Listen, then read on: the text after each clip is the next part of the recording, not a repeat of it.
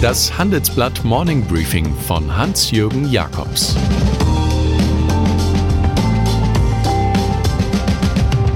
Guten Morgen allerseits. Heute ist Dienstag, der 22. Oktober. Und das sind heute unsere Themen. Die Entzauberung des Justin Trudeau. Zuckerberg wird doch Medienunternehmer. Green Finance boomt.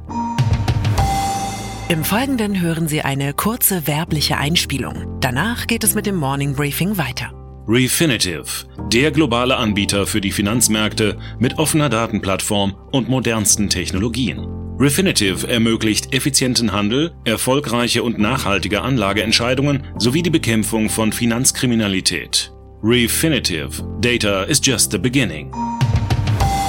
Justin Trudeau. Er ist jung, charismatisch, tolerant, liberal und damit automatisch ein Gegenprogramm zu Donald Trump, dem US-Präsidenten aus Washington. Doch der Plan des Justin Trudeau, bei den kanadischen Parlamentswahlen einen großen Sieg einzufahren und erneut als souveräner Ministerpräsident anzutreten, ist gescheitert. Heute Morgen um 4 Uhr mitteleuropäischer Zeit zeichnete es sich ab, die Liberalen erreichen zwar eine Mehrheit der Sitze, ob es aber auch für eine absolute Mehrheit reichen wird, bleibt zunächst unklar.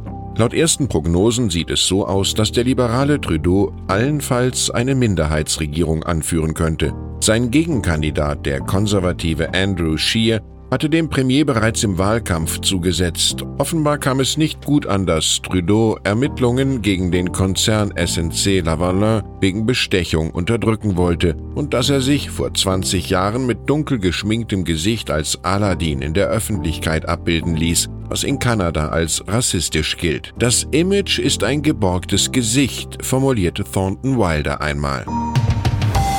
Israel gut möglich, dass der nächste israelische Ministerpräsident Benny Gantz heißt. Er hatte ja ohnehin mit seiner Blau-Weiß-Partei bei der letzten Parlamentswahl leicht vorne gelegen. Aber mit dem Regierungsauftrag bedachte Präsident Reuven Rivlin zunächst den Amtsinhaber Benjamin Netanyahu.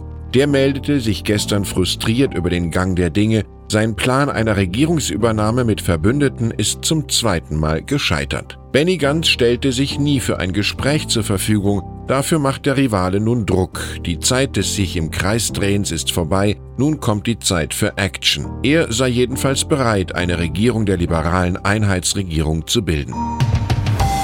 Mark Zuckerberg. Einst wollte er nicht glauben, dass seine Schwindelschleuder Facebook Wahlen beeinflussen kann. Jetzt nach Trump und Cambridge Analytica ist alles anders. Der Silicon Valley-Konzern gibt bekannt, ein von Russland ausgesteuertes Netzwerk stillgelegt zu haben, das über gefälschte Instagram-Konten operierte. Es gebe Verbindungen zur russischen Organisation IRA und Hinweise auf politische Manipulationsversuche. Auch seien drei iranische Netzwerke enttarnt worden. Zuckerberg gibt sich ordnungsliebend wie ein Medienanstaltsdirektor und will nun auch staatlich kontrollierte Medien wie Russia Today als solche kenntlich machen.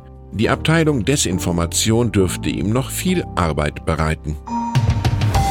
Annegret Kramp-Karrenbauer dass sie doch weltpolitikfähig ist, beweist ihre Entwicklung nach einem Jahr Parteivorsitz. AKK hat nach Alltagsreden, Karnevalnummern und gelegentlichen rhetorischen Unfällen jetzt erstmals einen Vorschlag gemacht, der die internationale Politik umgestalten könnte. Die CDU-Chefin mischt sich direkt in den Syrien-Konflikt ein und regt eine international kontrollierte Sicherheitszone an der Nordgrenze des Landes an. Genau in jenem Gebiet also, das die Türken nun erobern und aus dem viele Kurden geflüchtet sind. Kramp-Karrenbauer weiß, der Weg zum Bundeskanzleramt führt über den Umweg Außenpolitik. Eine Pepita-Karriere mit lauter kleinen Karos hilft nicht.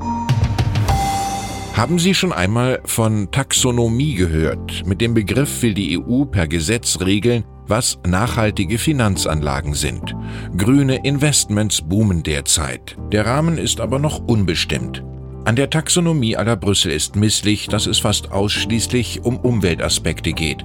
Nachhaltigkeit umfasst aber die drei Dimensionen Umwelt, Soziales und gute Unternehmensführung wie Matthias Stapelfeld von der Fondsgesellschaft Union Investment in unserer Titelgeschichte moniert. Zudem setzte Frankreich ausgerechnet Atomenergie auf die Liste nachhaltiger Wirtschaftstätigkeiten. Das ist für die Bundesregierung und den Finanzstaatssekretär Jörg Cookies ein No-Go. Aus Taxonomie soll schließlich keine Toxizität werden. Wer ein Problem lösen will, schafft zuweilen ein neues. Manchmal ist genau das der Unterschied zwischen gut gemeint und gut gemacht. So hatte die Bundesregierung jüngst die Idee, Online-Marktplätze zur Kasse zu bitten, falls Händler aus China oder Macau keine Umsatzsteuer bezahlen und keine Steuerbescheinigung vorlegen. Da diese Regelung aber auch für Händler aus dem EU-Raum gilt, und zudem die Papierlösung zu bürokratisch sei, hat die EU-Kommission ein Vertragsverletzungsverfahren gegen Deutschland eingeleitet. Binnen zweier Monate sei Abhilfe zu schaffen. Das wiederum empört das Bundesfinanzministerium. Das Lieblingswort zur Lage heißt hier Widerstand. Zu den produktivsten Arbeitstreffen gehören Gespräche zwischen prämierten Start-up-Unternehmen und gestandenen Managern, also dem Mittelstand von morgen mit dem Mittelstand von heute. So etwas organisiert WeConomy seit 13 Jahren. Eine Initiative der Wissensfabrik in Kooperation mit Unternehmertum an der TU München und dem Handelsblatt. Meine Kollegin Larissa Holzki beschreibt, wie am vorigen Wochenende Diana Rees und Amine Ünal in Ludwigshafen ihr Unternehmen ZK Systems präsentierten und sich vernetzen. Die beiden bieten ein System, bei dem Maschinen via Blockchain künftig nicht mehr verkauft, sondern vermietet werden mit Pay as you use. BASF-Aufsichtsratschef Jürgen Hambrecht gab den anwesenden Jungunternehmern einen praktischen Rat, schon beim Aufstieg an den Abstieg denken. Und dann ist da noch Saudi-Arabiens Kronprinz Mohammed bin Salman, der aufgrund seiner Verstrickung in die Ermordung des Journalisten Jamal Khashoggi weltweit einen ziemlich üblen Ruf genießt. Da wird ihm vermutlich auch der kolportierte Versuch nicht helfen, den englischen Fußballclub Manchester United für mehr als drei Milliarden Euro zu kaufen. Dass Manchester City, Erzrivale von Man U, seit elf Jahren der Herrscherfamilie von Abu Dhabi gehört, bringt zusätzliche Brisanz in die Sache. Der CEO von Manchester United erklärt, keine konkreten Anzeichen zu haben, dass die US-Familie Glazer die Eigentümerschaft abgibt. Für die Scheichthese spricht vor allem, dass der Club hoch verschuldet ist mit knapp 240 Millionen Euro und in der Tabelle kurz vor den Abstiegsplätzen rangiert. Ich wünsche Ihnen einen erfolgreichen Tag mit guten Akquisitionen, wenn sie denn anstehen. Es grüßt Sie herzlich Hans-Jürgen Jakobs. Jetzt noch ein Hinweis in eigener Sache.